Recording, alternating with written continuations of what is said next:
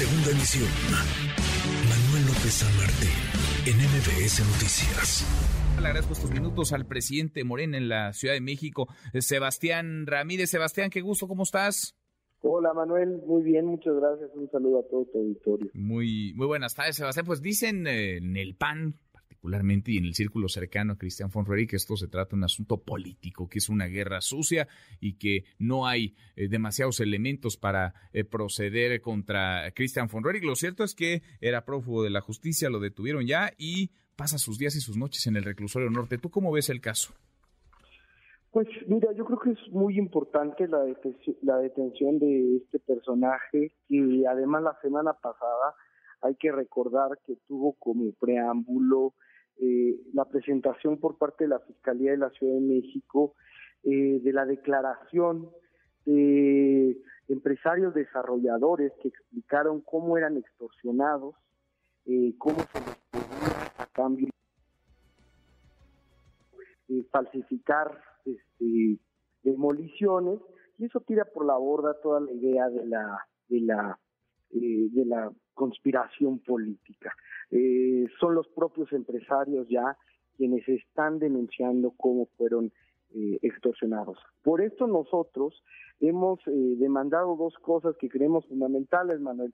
Lo primero, creemos que Von debe devolver los 200 millones de pesos que se desviaron de la reconstrucción. Esa es la causa por la que está detenido, por desviar fondos que estaban destinados a demoliciones de edificios dañados por el sismo de 2017 y que desaparecieron. Creemos que ese dinero debe de utilizarse pues para indemnizar a las víctimas del cártel inmobiliario. Recordemos que hay gente que sus familiares perdieron la vida en el sismo y que hay hoy cientos de vecinos que pues fueron engañados, ¿verdad? Porque sus departamentos ahora están en incertidumbre jurídica. Y lo otro que creemos muy importante es que en el PAN deberían de empezarse a deslindar. Hay que recordar que la corrupción de este grupo político fue denunciada ya desde hace años por propios panistas. Y a Limón eh, les dijo que eran una banda de cuatreros. Eh, Margarita Zavala los denunció con Lorete Mola en 2012.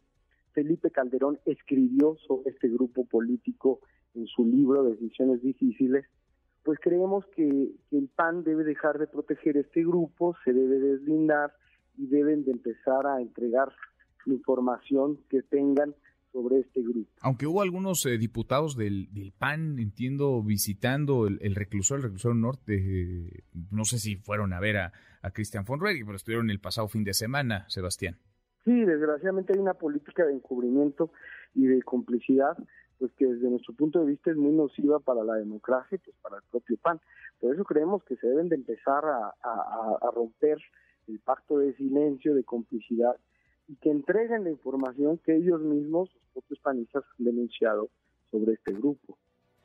Ahora, eh, estamos con los tiempos electorales adelantados ya, no solamente es la presidencial, también será la disputa por la jefatura de, gobierno y escuchamos al alcalde eh, de Benito Juárez, a Santiago Tabuada, eh, señalar que el gobierno de la Ciudad de México estaría fabricando un video para desprestigiarlo, para desprestigiarlo a través de eh, imágenes. Él mismo había acusado ya desde hace algunas semanas, de hecho lo conversamos en este espacio con el propio Tawada, que había una campaña para detener su aspiración hacia 2024. Déjame compartirte un fragmento de lo que dice Santiago Tawada y nos dices qué piensas.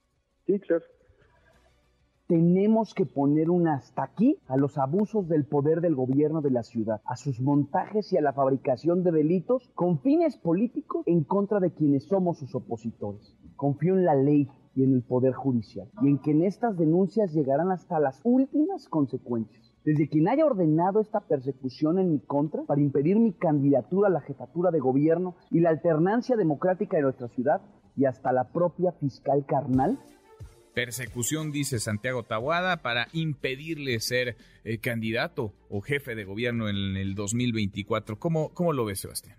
Pues que es muy insensible y muy cínico. Eh, hay que recordar que las denuncias sobre el cártel inmobiliario vienen de vecinos que han sido afectados, eh, de vecinos, por ejemplo, que sus familiares fallecieron por la corrupción inmobiliaria. eh, que viene de empresarios que han acusado y están demostrando cómo fueron extorsionados, cómo les pidieron sobornos de, departamentos. Entonces yo creo que el, alcalde eh, Tawada, pues lo que mejor le convendría es que si él no está involucrado con esto, pues que mejor se deslinde. Eh, es muy fácil, ¿no? Que frente a tanta evidencia eh, argumenten algo político, pero la verdad es muy irresponsable. Bueno, entonces eh, no se la no se la compras, no es político. Tú con lo que conoces, con lo que has eh, leído, es público mucho de ello. ¿Crees que hay elementos contra bueno, Cualquiera, si alguien tiene dudas, pues escuche la declaración de los empresarios, de los desarrolladores que explican el modelo en cómo fueron extorsionados eh, por la autoridad de Benito Juárez, cómo les pidieron departamentos eh, a cambio de, eh, de los permisos y de permitirles construir de más. Mm. Y yo creo que ahí todo el mundo va a quedar este, más que convencido de que lo que dice Tahuada pues es falso. Pues queda ahí por ahora este, este asunto, ya está detenido eh, vamos a ver eh, qué tantos elementos hay en su contra, qué tanto un juez puede o no considerar lo que presente la Fiscalía de Justicia de la, de la Ciudad de México y lo seguimos platicando contigo. Sebastián, gracias como siempre. Muchas gracias, Que tengas muy buena tarde. Igual para ti, muy buenas tardes. Redes sociales para que siga en contacto: Twitter, Facebook y TikTok. M. López San Martín.